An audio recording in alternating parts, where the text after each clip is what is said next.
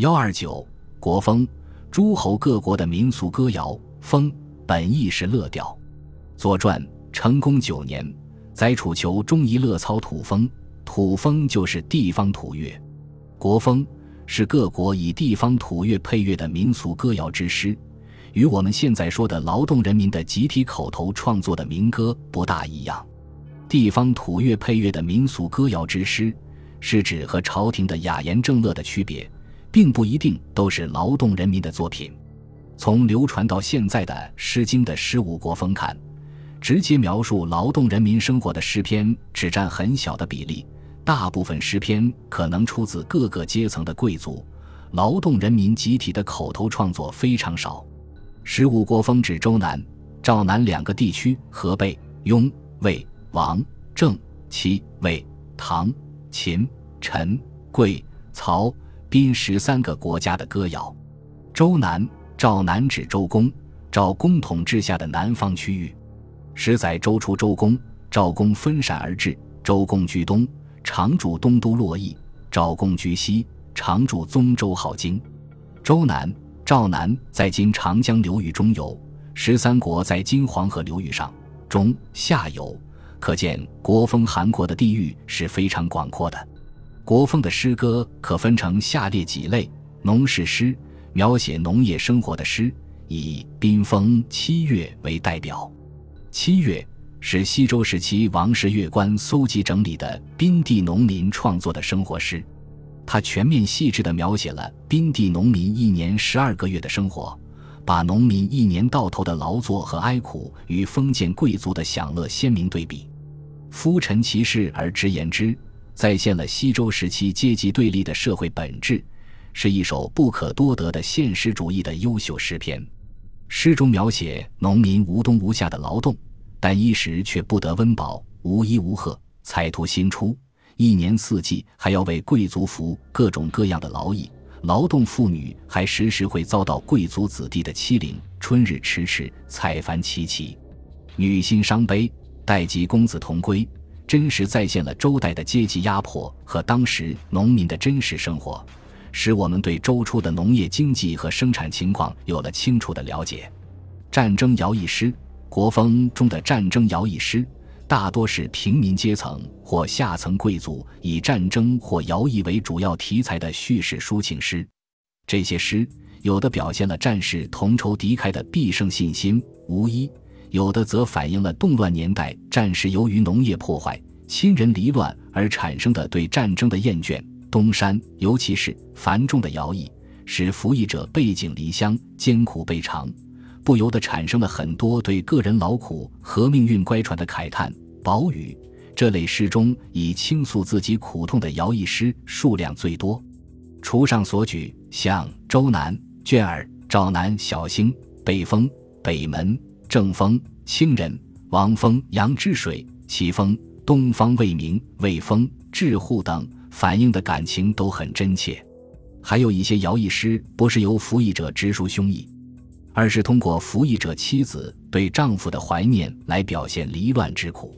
如《君子于义》这类诗歌写的缠绵悱恻、辽远深沉，很有感染力。爱情诗以婚姻爱情为主题的诗歌。在国风中占较大比重，这一类诗歌可分为三类：一、男女互相爱恋、思念的爱情诗，如周南、关雎、北风、北风、雍风、丧钟、秦风、蒹葭、赵南、吊有梅、正风、风等；关雎、蒹葭这一类诗歌写得委婉细腻、曲折动人，真实反映了纯情男女对所爱的人心底之间的悦目和爱恋。还有些诗歌描写男女的喜乐或幽会，清丽传神，人物的言笑风貌跃然纸上，如正风、秦伟、北风、静女、雍风、丧钟、百周等。秦伟、静女、桑钟，还有些诗歌带有海誓山盟的特点。由于父命之母、媒妁之言的禁锢，很多青年爱恋的结果是不能结合，但这并不能禁锢他们的爱。百周。诗中表现出的为追求幸福而斗争的顽强精神，之死使迷他，大概是中国妇女以死来抗争、以死来追求婚姻自由的最早的呼声。这种为追求婚姻自由而斗争的精神，在后来的文学形象如刘兰芝、祝英台等身上得到了完美的体现。二婚嫁诗，这一类诗歌数量不多，且多是贵族作品。这类诗歌的代表作是《周南》《桃夭》《赵南》《鹊巢》《雍风》《君子偕老》《魏风》《硕人》《雍风》《卓》等，其中有的以喜悦的心情表示对幸福婚姻的祝福或礼赞，《桃夭》；有的以形象的比喻描绘婚礼的隆重和新娘的漂亮，《君子偕老》；《硕人》；有的则着意表现出嫁女子难以割舍亲情的惆怅，《卓》。因为古代贵族女子远嫁，除非被休回来，再回家的可能性是很小的，因此难以割舍的亲情也是古代文学作品表现的一个方面。三弃妇诗，即被男子遗弃，在感情上深受戕害的女子悲愤的控诉诗。在当时男尊女卑的社会状况下，不合理的婚姻给妇女带来的痛苦非常深重，因而这一类诗歌数量不小。其中的代表作是《魏风》《芒》《北风》《古风》《王风》《中古有推》《正风》《尊大陆》等。《盲盲》诗的女主人公以纯洁诚挚的心追求爱情和幸福，但负心男子骗取了她的财物，结婚三年就把她抛弃了。无辜的妇女在兄弟那里得不到同情，因此对一去不复返的过去，她只能是悔，只能是恨。信誓旦旦，不思其反，反是不思，意义焉在？从诗的结尾看，这个被抛弃的妇女是相当刚强的。她对负心男子的斥责，使人同情，也使人有痛快淋漓之感。北风、古风中的弃妇性格懦弱，到被驱赶出门，